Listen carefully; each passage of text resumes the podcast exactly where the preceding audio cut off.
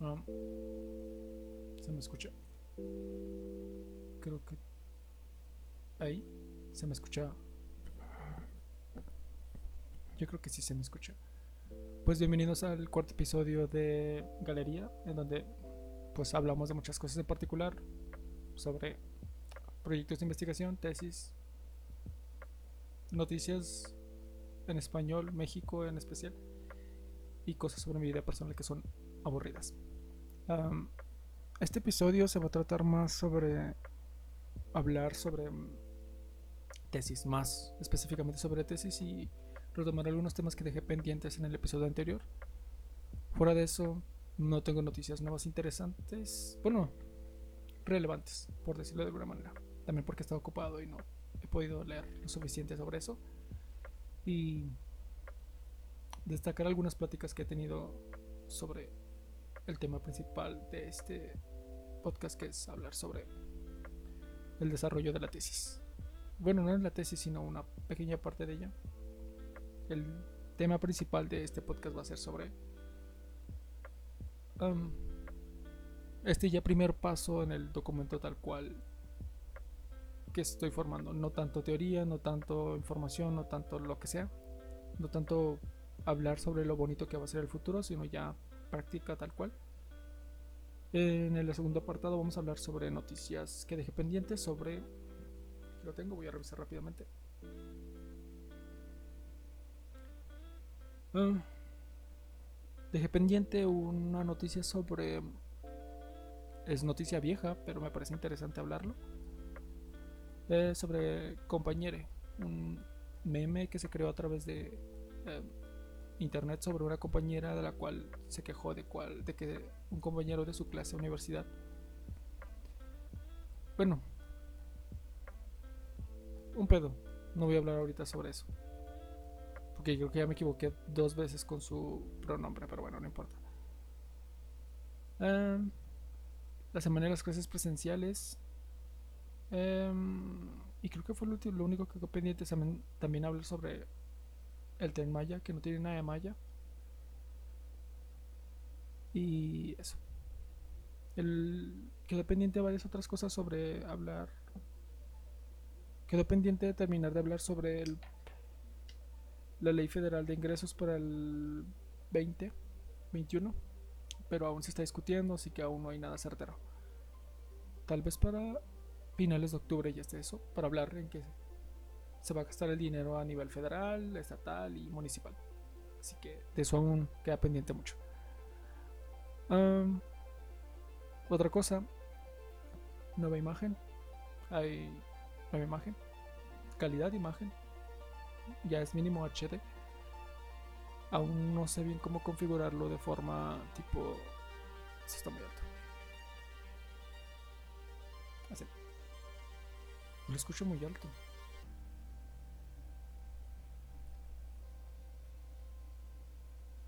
Solo escuché un poco alto. Ok. Así. La música me estaba distrayendo. ah, estaba diciendo. Nueva calidad de imagen. Se debería de ver mejor para quienes lo están viendo en YouTube. Y para quienes escuchan, aún no hay una mejora de audio. Viene en camino. Y. Y ya no me duele tanto la vista por estas cosas también nuevas que tengo, antiguos. Y pero eso es en personal, ¿qué radio estoy hablando? Bueno, tesis. Em, pasaron dos semanas desde el último podcast, así que sobre la tesis pasaron no tantas cosas interesantes de teoría y otras tesis de otros compañeros, pero sí pasaron cosas interesantes sobre mi proyecto de investigación, porque ya tenemos que hablar, realizar un planteamiento del problema. Ya tenemos que tener tema, ya tenemos que tener pues elaboración de proyectos no estoy abriendo el documento porque voy a revisar específicamente. Es esto. Bueno voy a abrir eso. Ok. Lo tengo aquí abierto. Voy a irme este abajo es mi cuadernito. Mm, aquí está. Ok como ya lo había mencionado antes en otros capítulos, el, mi proyecto de investigación, por ahora, se llama así, es sobre la educación a distancia como un modelo educativo alternativo. Y lo voy a centrar en o voy a hablar más específicamente de las estrategias y medios de aprendizaje que pues trae este modelo de enseñanza, de enseñanza alternativo la calidad de la implementación de estas estrategias y así. Eh, específicamente nivel básico y primaria. Em, mi pregunta de investigación que esa va la desarrollé porque va junto en el planteamiento del problema.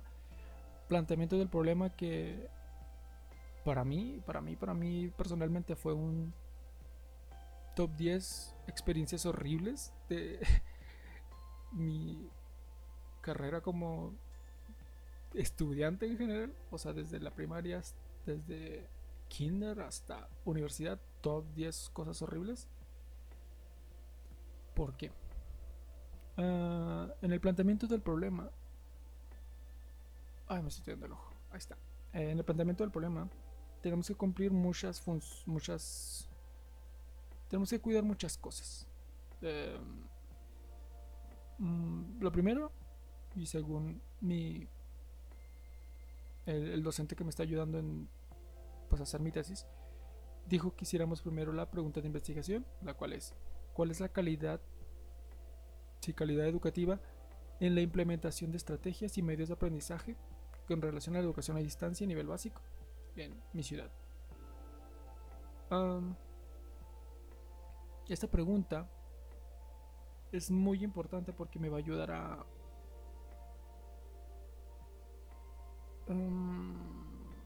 a crear bueno no a crear sino en buscar apartados de investigación dimensiones de investigación pero antes de eso es como está muy extraño cómo está hecho esto tengo que decir evidenciar de lo que estoy hablando. De que ya hay. De que no me estoy inventando problemas, de que no me estoy, inventando conceptos y así. Y para eso está el planteamiento del problema, donde iba a hablar desde una perspectiva que ya lo he explicado antes, desde una perspectiva general a lo particular. Y que eso iba a ser eh, pues el trabajo en general de 3 a 4 cuartillas.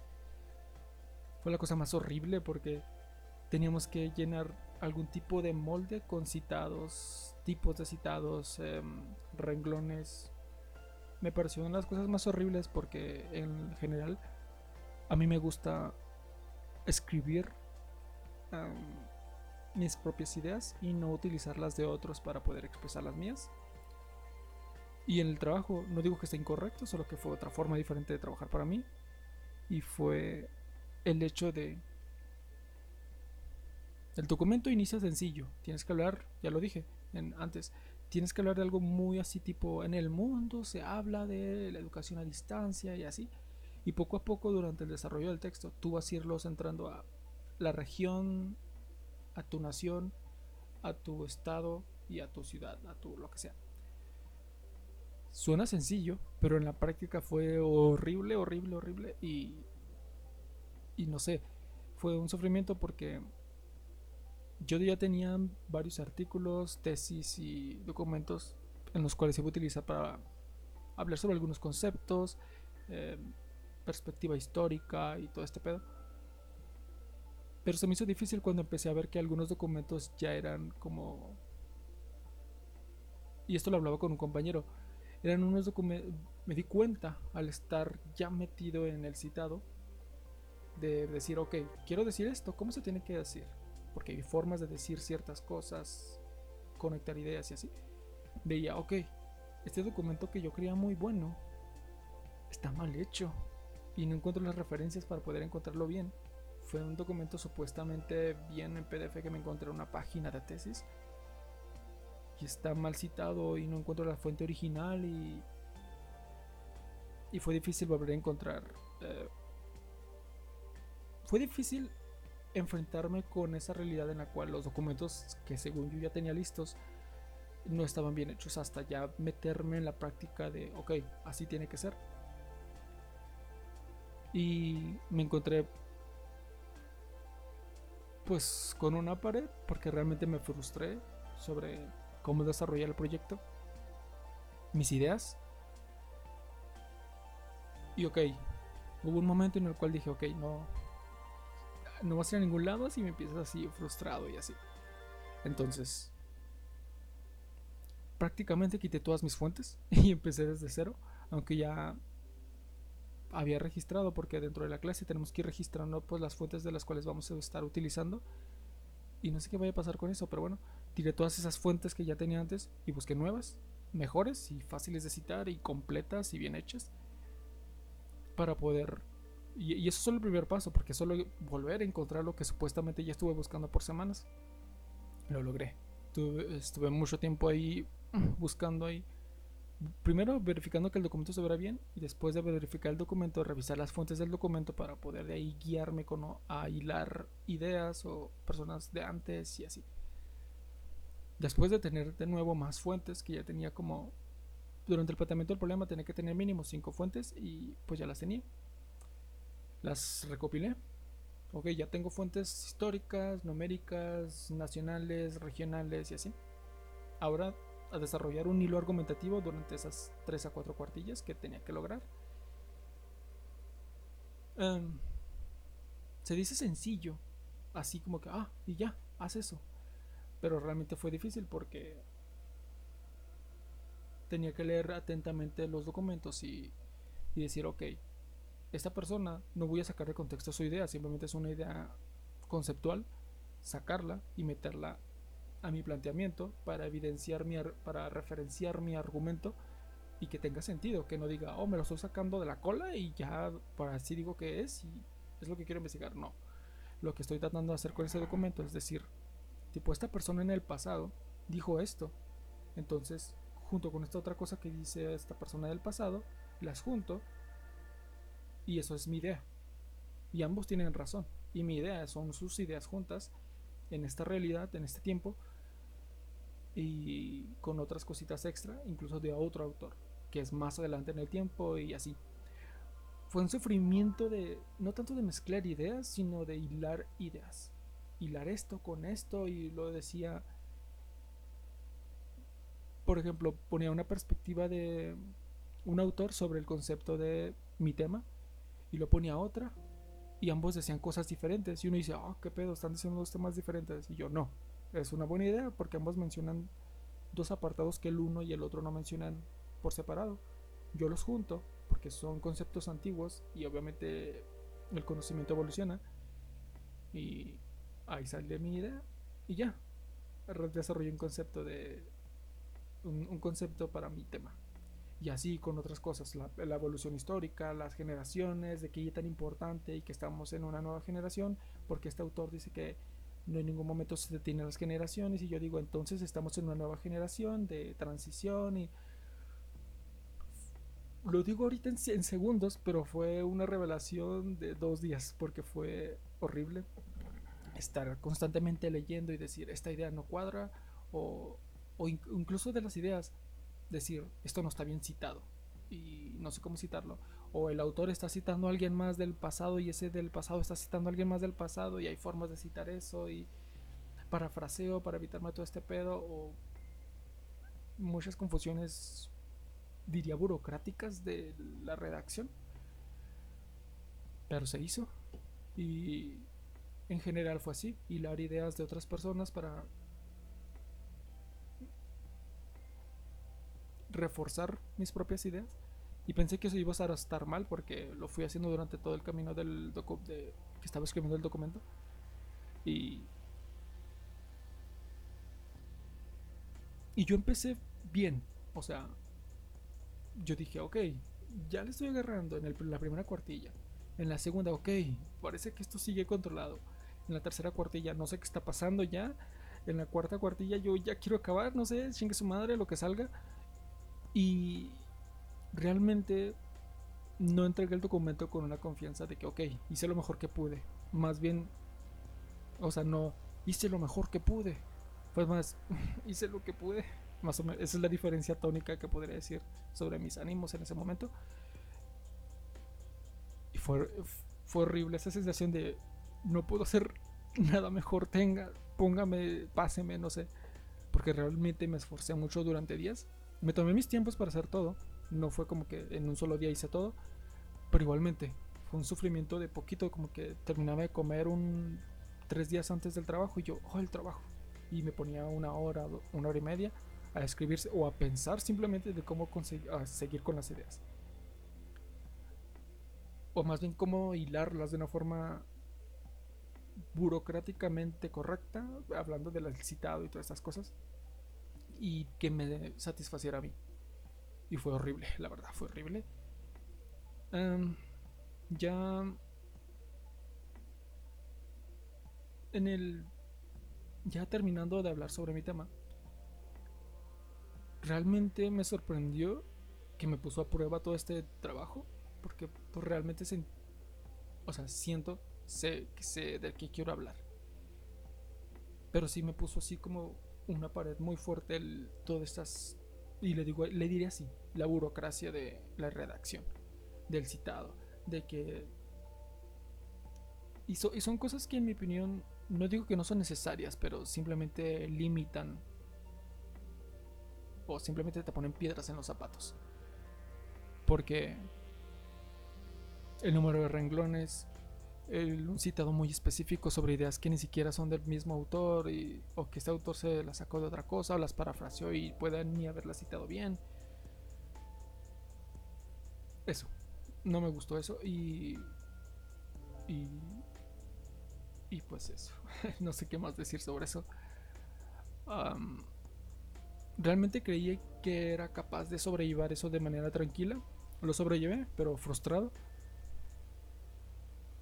Y realmente me puse a pensar, hay compañeros que realmente sentía que necesitaban más ayuda de la cual el profe nos ofreció o tenía disponibilidad de dar.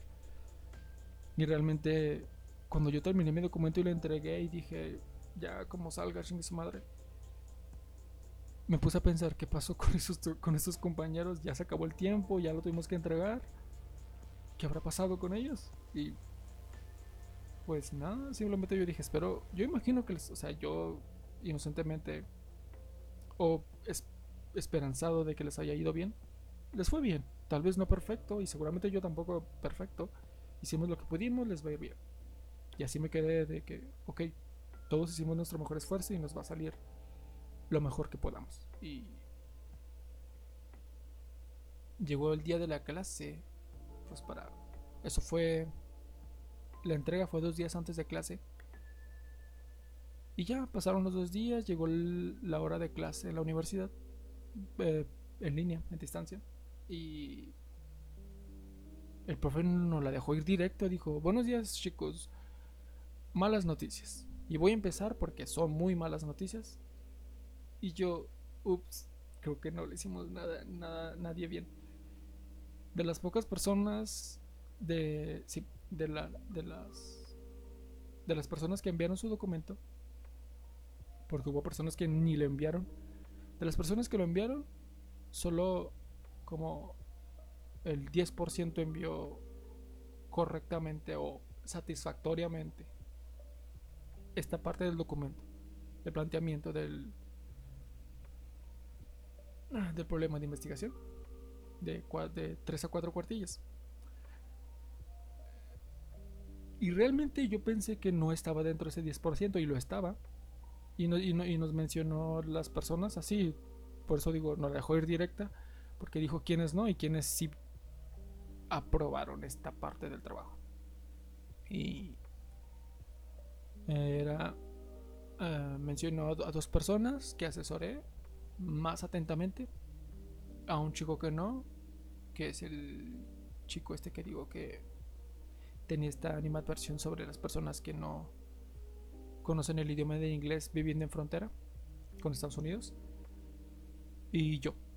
Y los demás eh, les tuvieron dijo, el profe, no cumplieron con la plantilla necesaria, no cumplieron con las cuartillas necesarias, no cumplieron con algunas de las características necesarias que ya se vieron en clase y que yo mencioné en el episodio anterior. Em, el de este histórico, que tiene que responder ciertas preguntas, tiene que hablar sobre cierta población, tiene que decir de lo global a lo general esta pirámide invertida de la que yo estaba hablando. Sí dije pirámide, ya no me acuerdo de lo que dije. El punto es eso y... Y no sé, el profe literalmente se desahogó diciendo nunca me había pasado esto, no sé qué les pasó a ustedes. Este, me habían dicho que habían entendido y pues yo confié en que realmente habían entendido. Y lo que fue más, no sé si triste o motivador, no sé, fue de que nadie decía nada.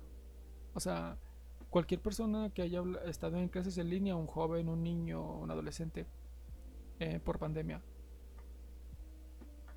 sabe de estos silencios en los cuales el maestro dice cosas y nadie dice nada. Como que, chicos, eh, ¿qué tal sobre esto que acabo de decir? ¿Tienen alguna duda?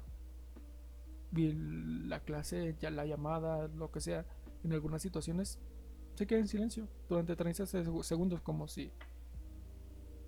Poniéndome desde el lado de la perspectiva, diría como si. poniéndome desde la perspectiva del maestro, siento como que no están, como que no escucharon, como que me corté, como que todo, menos que me están respondiendo. Y yo, pues, no me acuerdo si los defendí, porque soy mucho de defender a compañeros en clases. No me acuerdo si lo hice. Supongo que si lo hubiera hecho me acordaría. Pero realmente no entiendo si no entendieron cuál es el problema de pedir ayuda. O sea, si no entendieron, ¿por qué no decir algo? Si están batallando, ¿por qué no decir lo que sea? ¿Por qué no, por qué tomar este trabajo como si fuera... Y, no porque yo quiera romantizar este, este, esta etapa del, eh, la de una carrera universitaria. No, simplemente si haya sido cualquier tarea X de una materia en la cual se supone que uno tiene la vocación sobre la carrera que está estudiando, administración, psicología, enfermería o lo que sea, porque porque tener esta este ambiente que percibe el maestro como me ignoran, nada funciona. Y no por defender tampoco al maestro, porque no es el gran maestro, pero... Y, y, hace rato dije, no sé si es triste o motivador. No sé si es triste porque... Wow. Yo la verdad... Pues me esperaba más. La verdad yo tenía más alto el listón de pues, compañeros de mi propia carrera. Compañeros en general, o sea, yo en general no espero nada malo de las personas. Si no preguntan, yo soy, oh, pues qué listo, yo me la paso preguntando porque la verdad me siento muy poco agraciado cognitivamente. y si no preguntan, yo, pues están entendiendo todo y pues aquí estoy yo como tonto. Pregunte y pregunte, pregunte, dudas tontas. Y... No sé, me pareció triste y motivador porque realmente tampoco digo que sea su culpa porque esto de las clases en línea y no tanto por mí porque lo he visto, lo estoy viendo, lo estoy viviendo, lo estoy observando, no funciona. Y yo he batallado mucho para generar estrategias personales para yo aprender y decir, tienes que organizarte, tienes que moverte, tienes que buscar nuevas cosas, tienes que generarte un ambiente, un escritorio, algo para sentirte lo más cómodo posible y que te distraiga menos la realidad y te centres en lo que te interesa, el, tu clase, tu tema, la materia, el conocimiento, la exposición, los recursos que está poniendo el profe para que realmente se aproveche todo este esfuerzo del maestro y tuyo por sus tiempos, por la relación, por la clase, por el dinero que uno paga para entrar a la universidad. Me motiva porque pues de eso se trata mi, mi investigación, los medios, las estrategias ver si realmente esto funciona. Y no tanto las clases en línea, sino que la educación. Porque las clases en línea son ponen las bases de la evolución de la educación. Muy poquita, pero las ponen. Entonces, no sé. No sé, simplemente me, me da más curiosidad. ¿Qué sucede? Eh, prácticamente ese es mi tema. ¿Qué sucede con las clases en línea? ¿Funcionan? ¿No funcionan? Y no tanto en el futuro, ¿funcionarán filosóficamente? No, no. La realidad de ahorita. ¿Por qué? ¿Por qué funcionan? ¿Por qué algunos aprueban? ¿Por qué de repente unos dejaron la escuela? ¿Por qué unos entraron? ¿Por qué me parece triste y a la vez me motiva a decir qué pedo pasa con todos? Y, igualmente ya generó varias hipótesis que no son formales para el documento académico. Y, y he escuchado hipótesis de otros maestros, de compañeros y así. Y hablan de que... Eh, ya lo dije. Eh, este podcast va a ser más sobre tesis que de noticias y todo este pedo. Porque realmente pasó mucha cosa en mi cabeza más que la realidad sobre pues esto. Em, decía que, y hay varias hipótesis, eh, mi maestro, eh, antes de todo este pedo de, de redactar el planteamiento del problema, nos habló de que, de que entre los compañeros de trabajo que él tiene en la universidad, compartían experiencias sobre los estudiantes. Y yo por dentro estaban chismoseando, dígalo así, estaban chismoseando sobre sus alumnos. Estaban chismoseando sobre los alumnos diciendo de que los alumnos priorizan, le dan más importancia, ponen encima sus trabajos, sus cosas de su vida sobre su carrera. Y no porque la carrera sea más importante, sino porque ellos deciden de ellos cuando se genera, cuando estamos en una carrera tenemos un horario y pues eso, cosas pendientes que hacer, llamadas que asistir, porque son clases presenciales en llamada tenemos que asistir a cierta hora a una llamada y estar ahí haciendo trabajos para ese mismo momento. Y dice el maestro, hay alumnos que a pesar de que escogieron un horario a las de 6 a 7 de la tarde, de 6 a 8 de la, de la noche, tienen trabajo en ese horario. Y están constantemente diciendo, profe, me da chance, es que estoy en el trabajo y, y pues ándale, déme chance, necesito el trabajo y pues estoy en su clase, aquí, aquí estoy escuchando, profe, aquí estoy escuchando. Y tal vez lo primero está bien, o sea, no hay pedo. A lo mejor tuviste un mal horario esa semana porque algunos trabajos son rotativos y así. Pero dos, tres, cuatro, todo el semestre. Eh, eh, el profe nos mencionó de que esto sucedió el semestre pasado y él dio chanza, así, no hay pedo. Nadie se esperaba que no fuéramos a volver o que esto siguiera o lo que sea. Sigue. Tú, si puedes solo escuchar la clase y seguir, perfecto, sigue. Em, y siguieron y de nuevo y no paraban y simplemente iban mal en las notas, no estaban en clase, no participaban, dejaban estos silencios donde nadie hablaba porque todos solo escuchaban y el maestro solo hablaba como si fuera un podcast. Ironía. Ah, y realmente eso no es justo porque es una clase presencial donde hay un acuerdo pedagógico en el cual, un acuerdo más que pedagógico, hay un acuerdo formal en tus horarios donde tú dices voy a estar en estas clases a esta hora, participando, trabajando y lo que sea. Y el maestro nos habló de que ya no dio oportunidad y que muchos abandonaron la carrera, bueno, no la carrera, la materia, porque no les daban chance de seguir, de trabajar mientras estaban en su clase. Y el profe simplemente dijo, yo no tengo la culpa de que hayas aceptado una responsabilidad que no puedes cumplir. Y yo pensando, ¿eso es justo? ¿O es injusto? Realmente, oye, objetivamente no es culpa del maestro. Y tampoco es culpa del estudiante. Pero eso no los exenta de actuar mal. Porque el maestro, no, entre comillas, no está dando chance. Es, es que está haciendo comillas visualmente y pues en el podcast no me ven.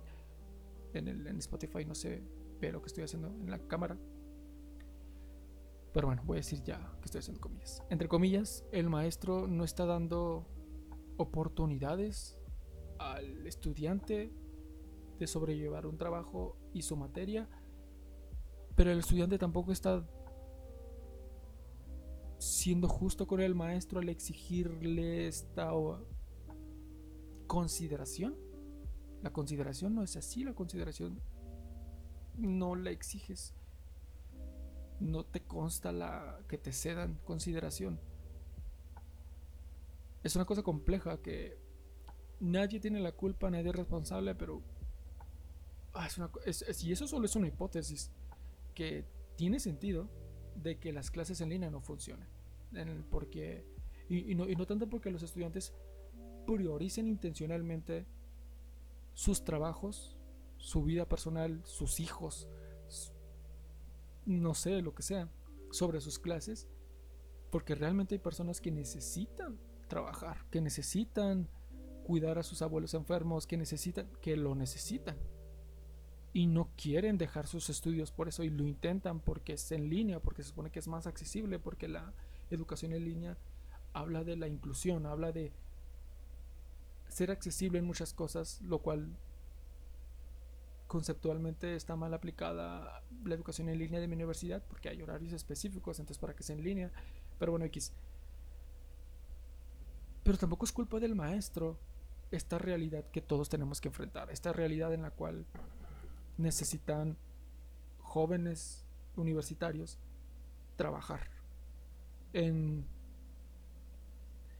en dos trabajos a veces de mucho tiempo y solapar sus responsabilidades y, entre comillas, priorizar eso. No es culpa de nadie, pero nadie debería o... Es, complicado. Y eso solo es una teoría. Mm, otra teoría tiene que ver con la falta de disposición de las personas a aprender, a evolucionar, a cambiar, a crecer, que es normal y más hablando de cambiar y crecer sobre cómo cambiar y crecer. ¿Es redundante? No, porque estoy hablando de uno de la práctica y uno estoy hablando del, del desarrollo de una persona para aprender nuevas cosas y uno ya es que aprendió nuevas cosas. Ya el resultado. Em, y lo digo porque varios maestros, un maestro, no voy a decir de dónde ni por qué ni así lo que sea, pero se quejaba, no se quejaba,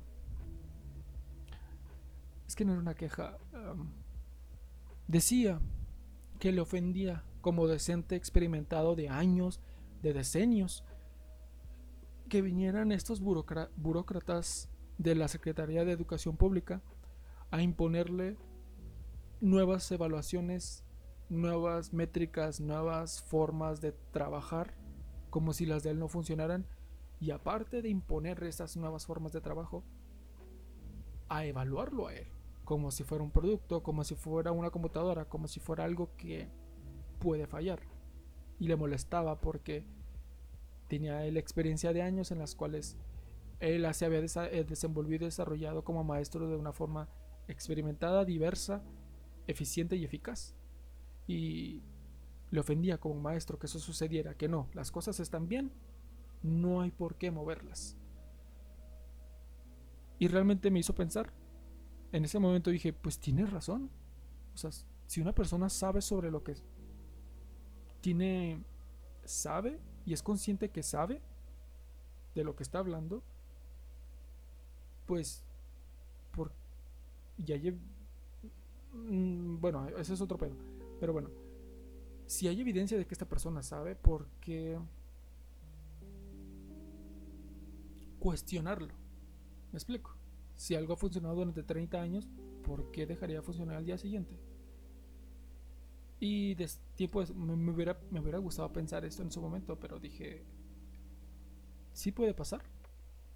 O sea, una persona puede dejar y, no tanto porque sea inmediato, sino porque... Mm, ¿Cómo le explico? Un maestro puede dejar de ser obsoleto en algún momento y eso no va a ser inmediato, eso va a ir sucediendo poco a poco donde su obsolencia va a ser ya evidente en un momento. Y uno va a decir, ¿qué pedo? Esto ya está muy antiguo. Y es como que de repente pasó. No.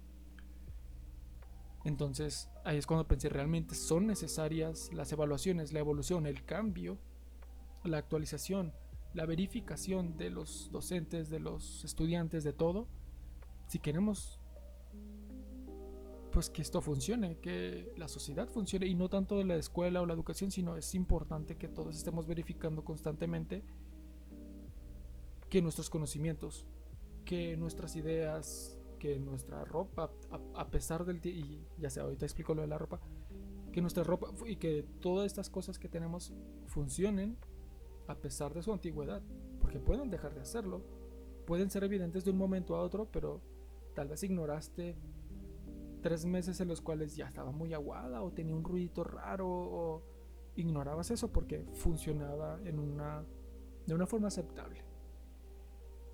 Pero por no existir esta evaluación docente, esta evaluación más precisa de los alumnos, esta evaluación más estandarizada de los procesos de enseñanza y de aprendizaje, puede que estas deficiencias se hayan trasladado en línea porque hay maestros que se resignaban a, aprender solo videollamadas y quiero mi pizarrón y todo como estaba en presencial y nada más la camarita es lo único que te acepto, la camarita y por favor alguien deme clic e iniciar la llamada. Y lo digo así porque así sucedió. Conozco docentes que se tardaron tres meses en instalar un programa de computadora y no porque no pudieran, porque son totalmente capaces de hacerlo, simplemente porque no se daban la oportunidad de aprender nuevas cosas. Y cuando recién instalaron el programa, pedían a los alumnos iniciar la llamada. Es como, ¿en qué nivel, en qué parte de este proceso, en, qué momento vas a decidir como persona y no como docente o estudiante, vas a decidir cambiar, mejorar, hacer las cosas mejor, eficientes, un pizarrón en línea no sirve. Un si, pongo aquí un pizarrón, no se va a ver. Atrás de mí, estoy señalando atrás de mí para quienes me escuchan por audio. Eso no, eso no va a funcionar. Y en audio, no sé, hay muchas limitaciones de todo tipo. Velocidad de internet, calidad de algunos teléfonos, calidad de algunos micrófonos, calidad de mm, algunas aplicaciones de algunos sistemas operativos, que hay varios. Hay muchas otras variables que considerar más que un pizarrón allá atrás de mí con marcadores negros para que se vean mejor. No, literalmente amarillos, negros, fosforitos no se van a ver. No va a ser eficiente. Y son algunas ideas que yo estoy pensando sobre mi tesis y es interesante. Simplemente pensarlas y externarlas porque son es importante para mí y no tanto... Es, importante para mi tesis, pero es importante para mí. Eh, dar una prueba más, que es... Dar una prueba más de que es importante cambiar, crecer como persona, no anclarse al pasado y asumir que como esto se ve muy bonito, como esto funciona, entre comillas, como esto lo aprendí así y, es, y romantizo cómo es que esto funciona. No tiene por qué cambiar. No, me aferro a que no. Y tanto es así. Y ahora me paso a las noticias. Tanto es esta aferración de las personas a no cambiar, a vivir en el pasado, a no ver el futuro, que eh, el sindicato de maestros, la CENTE, en México, bloquea trenes, secuestra literalmente trabajadores, incendian autobuses, toman vías del tren, toman eh, estas em, instituciones de gobierno, amedrentan a los, al sistema político, al poder judicial, calumnian a quien sea, quien critique sus acciones. Tan así es la aferración de las personas a no cambiar que radicalizan todo y se ofenden y viven en, este, en esta constante negativa de está mal que creas que yo estoy mal. Y yo digo, ¿qué pedo? Que no se supone que en la educación uno aprende cuando se equivoca. Te puedes equivocar. Pero bueno. Hace rato yo decía que iba a hablar sobre la compañera. Eh, la compañera o el compañero. El compañero. Porque el pronombre que acepta es eh, masculinos. Pero no se identifica con ningún género. Pero utiliza pronombre, ah, puede utilizar pronombres masculinos y no binarios. Sandra. Sandra, ya no me acuerdo, es un tema viejo. Pero más que el tema tal cual, eh, quería hablar sobre educación. Muchos de estos temas están relacionados con la educación. Y tienen que ver con que realmente... Mm, y voy a hablar solamente de México, no voy a hablar de en general de en español.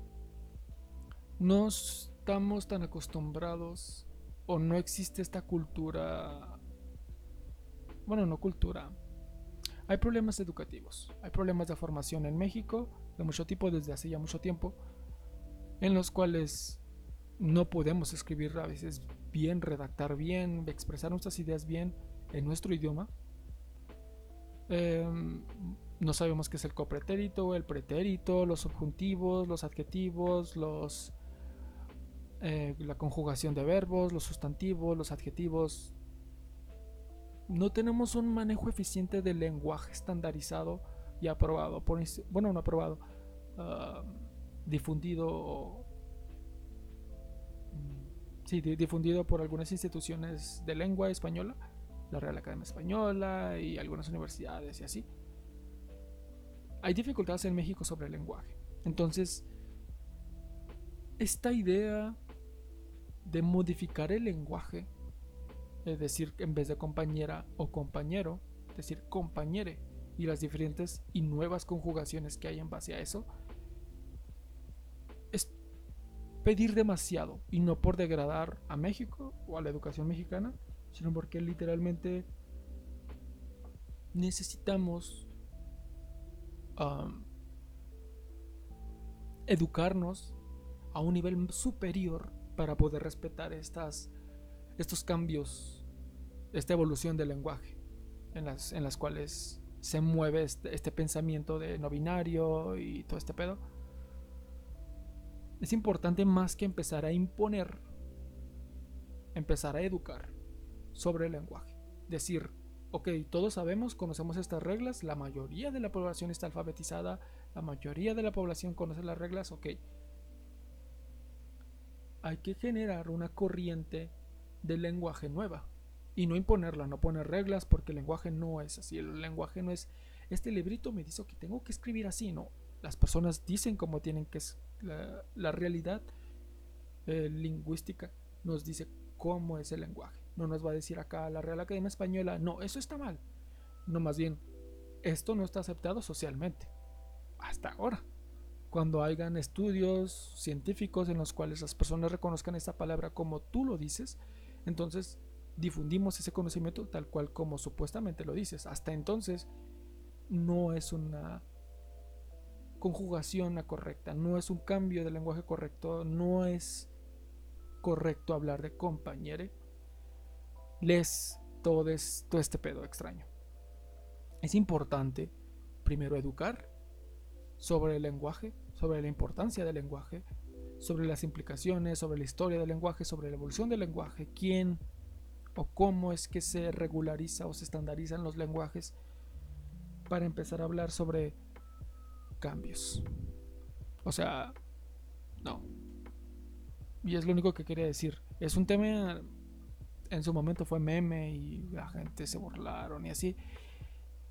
Pero obviamente siempre hay que sacar algo positivo de, las burlas y cosas malas en general. Y la cosa buena que yo encuentro esto es, es importante que las personas que están detrás de esta corriente de lenguaje de que dicen de la terminación de algunas de algunos sustantivos con em, e, el todes, el es, eh, compañere, etcétera. Que si de por sí que es difícil tolerar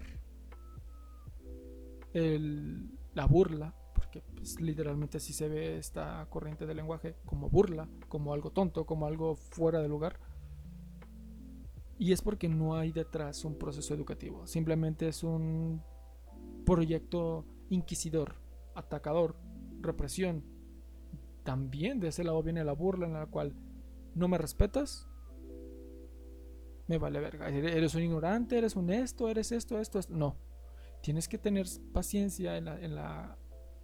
No paciencia en respetar las personas que se burlan, sino respetar de que no es algo que todos saben. De que no es, algo, no es algo que todos están dispuestos a aprender. Y que se deben de crear de una forma más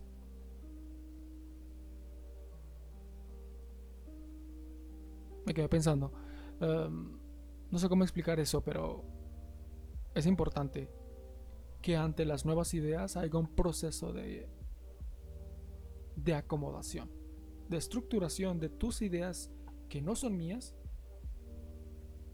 O sea, tus ideas tienen que, tienen que pasar por un proceso en las cuales pueden entrar a mí.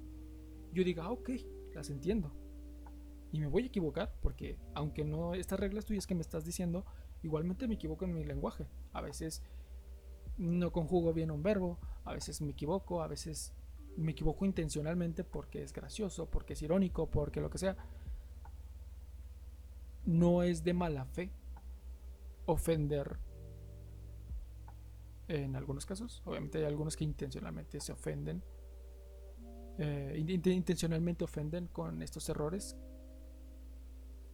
se ofenden de estos cambios de lenguaje porque dicen que son errores, ofenden directamente a las personas que tienen esta corriente de esta nuevas ideas del lenguaje. Pero eso es otro pedo. El punto es de que las personas de las cuales tratamos de entender un poco todo esto, tolerancia. Los que realmente estamos viendo de una forma objetiva, formal y, ok, tu opinión importa, me voy a equivocar al procesarla. Tolerancia. Cuando yo la entienda y si soy lo suficientemente relevante para otras personas, lo comunicaré de la forma en la que yo lo entendí y estas personas lo entenderán a su forma y lo comunicarán naturalmente. Y eso se llama educación, no educación, sino difusión del lenguaje y así es como debe cambiar el lenguaje. No mediante leyes o reglas o lo que sea, porque ni el lenguaje actualmente funciona así. Entonces, eso quería decir sobre el compañero. oh, sí, hace como tres semanas, en, no me acuerdo en qué ciudad, pero en, algún momento, por la pandemia, ya están abriendo muchas cosas. Eh, entre ellas el Papalote Museo del Niño y me trae muchas memorias. Porque yo tuve muchas salidas escolares en este museo, en este cosa académica, recreativa, bonita para los niños. Muy. Una muy buena noticia, la verdad.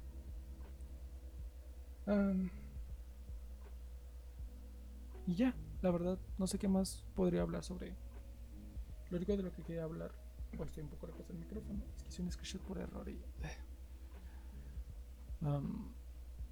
ya, lo más importante que quería hablar era sobre lo de la. El planteamiento del problema, lo que escribí de 3 a 4 eh, cuartillas. Esta pirámide argumentativa de lo general a lo así. Porque realmente me pareció importante hablar sobre eso. Y me sorprendió en general. Y se acabó las noticias. No tengo más noticias relevantes. Lo mismo de siempre, políticos robando, políticos haciendo esto, leyes, el Senado retrasa, bueno, el Senado, la Cámara de Diputados retrasa la discusión sobre El presupuesto de la federación para el 2021 se retrasa porque están con formalidades de cosas que dejaron pendientes la legislatura anterior. estatuas en la Ciudad de México. gobernadores del norte, del sur haciendo sus cosas, peleándose. Algunos ya empezando fuertes sus gobiernos, algunos empezándolos muy mal. Pero nada lo suficientemente relevante más que la persecución de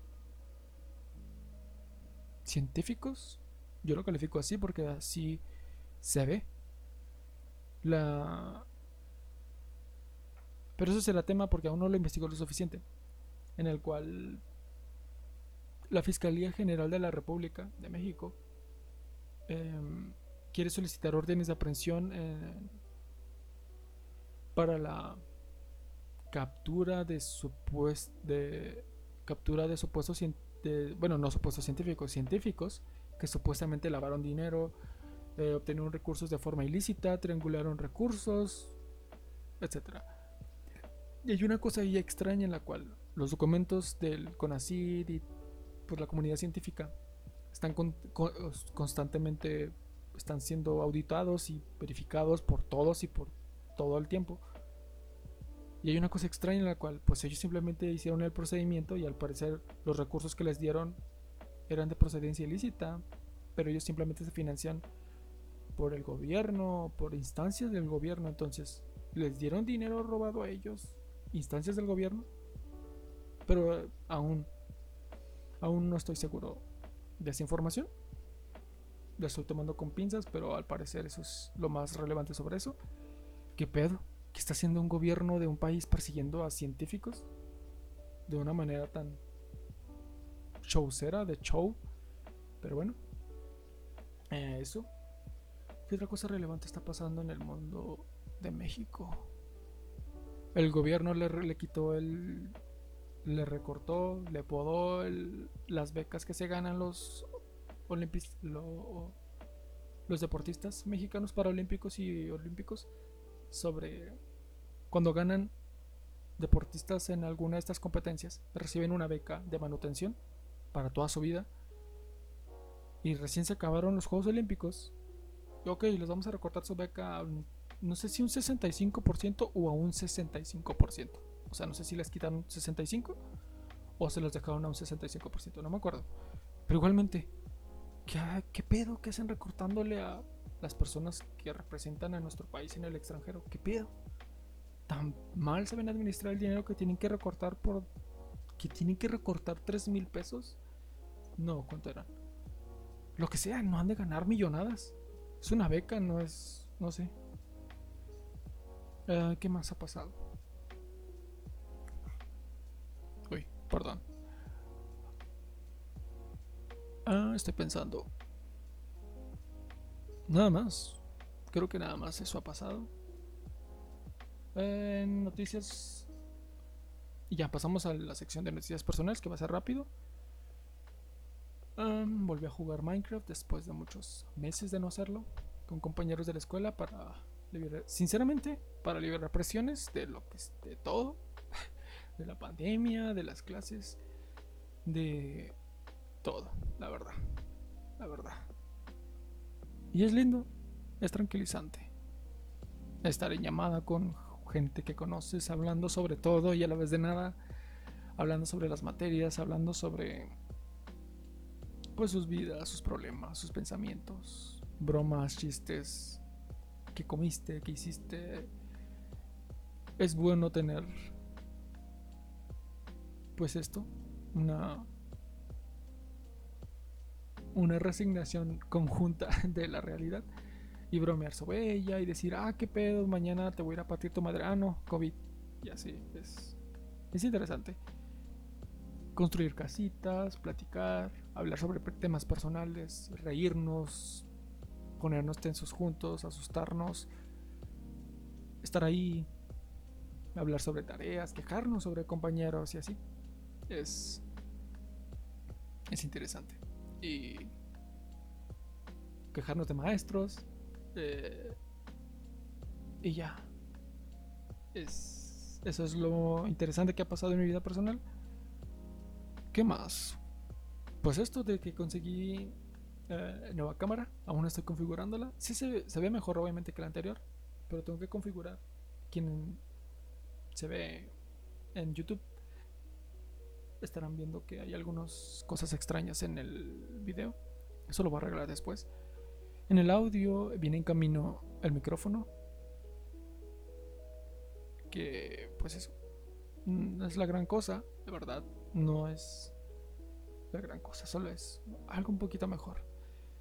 Y como soy pobre, pues sí me cuesta, la verdad sí es como entre comillas una inversión, pero ah, pues lo voy a utilizar en clases en línea, en otras cosas, en estos audios, en estos capítulos, en la galería. Y para vivir un poco más a gusto, porque post pandemia. Yo trato de respetar. Uy, tengo que mejorar esto. Estoy golpeando y golpeando el micrófono. Em, hay que tratar de vivir a gusto. Trato de respetar lo mejor que puedo las cosas de la pandemia y así. Y no tanto porque sea un fifi ahí incrustado en tu casa, sino porque realmente no quiero enfermar a personas con las que tengo en contacto. Porque si yo me enfermo, seguramente solo me duele la garganta, como ahorita que ya me está doliendo. Y ya. Porque siento que tengo unas defensas muy fuertes. He tenido infecciones más fuertes que no me dan tan fuerte como otras personas. Pero conozco personas que tienen bronquitis, que tienen hipertensión, que no me gustaría que tuvieran COVID por mi culpa. Y simplemente por eso me cuido. Y como resultado de eso, pues estoy un poco más encerrado en mi propia casa, en mis propias restricciones y todo ese pedo. aún no puedo viajar. Soy un gran fanático de viajar, andar en auto, bicicleta y caminar.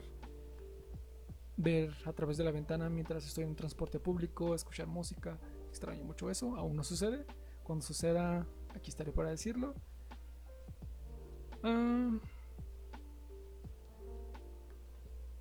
¿Qué más? Nada más. Oh, lentes nuevos. Esto no lo ven en Spotify, pero en YouTube sí. Lentes nuevos para mi vista. Para que no me dañe tanto estar tanto en la pantalla, porque he estado últimamente mucho en la pantalla. Ah, nada más. Nada más interesante más que... Ah, y sobre música. Creo que no se va a ver. Pero bueno. Estoy volviendo un álbum. No, no sabe, está muy brillante.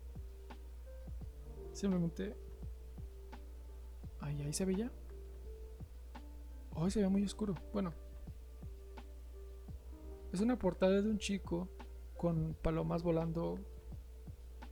Pues a través de él en un desierto, creo. Es como muy azulina y se ve hasta gris. Bueno, el punto es de que es un álbum de 2019. 2019, de inicios de. No, de mediados de 2019 que últimamente he estado visitando mucho porque como ya es uno de los álbumes que yo escuché al iniciar mi mi carrera y no sé me trae memorias me trae sensaciones y sentimientos y es muy bueno. Aún no lo supero. En algún momento no lo voy a olvidar pero lo voy a superar porque tengo más música nueva que también estoy enviciado pero ese álbum no sé es extraño es extraño que lo sienta fresco aún. Quién sabe qué sea.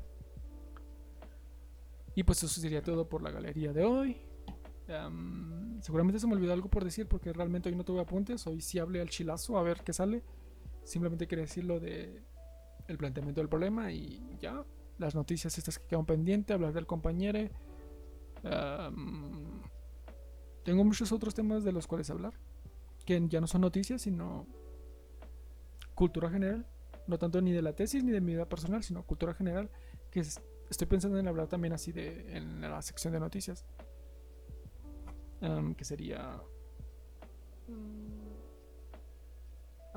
escuela, universidad, cosa académica, y luego noticias o cultura general, y al final personal, cosas de mi vida diaria. Y ya, X. No va a haber nota final y pues muchas gracias a quienes escucharon estos 59 minutos y nos vemos en la próxima.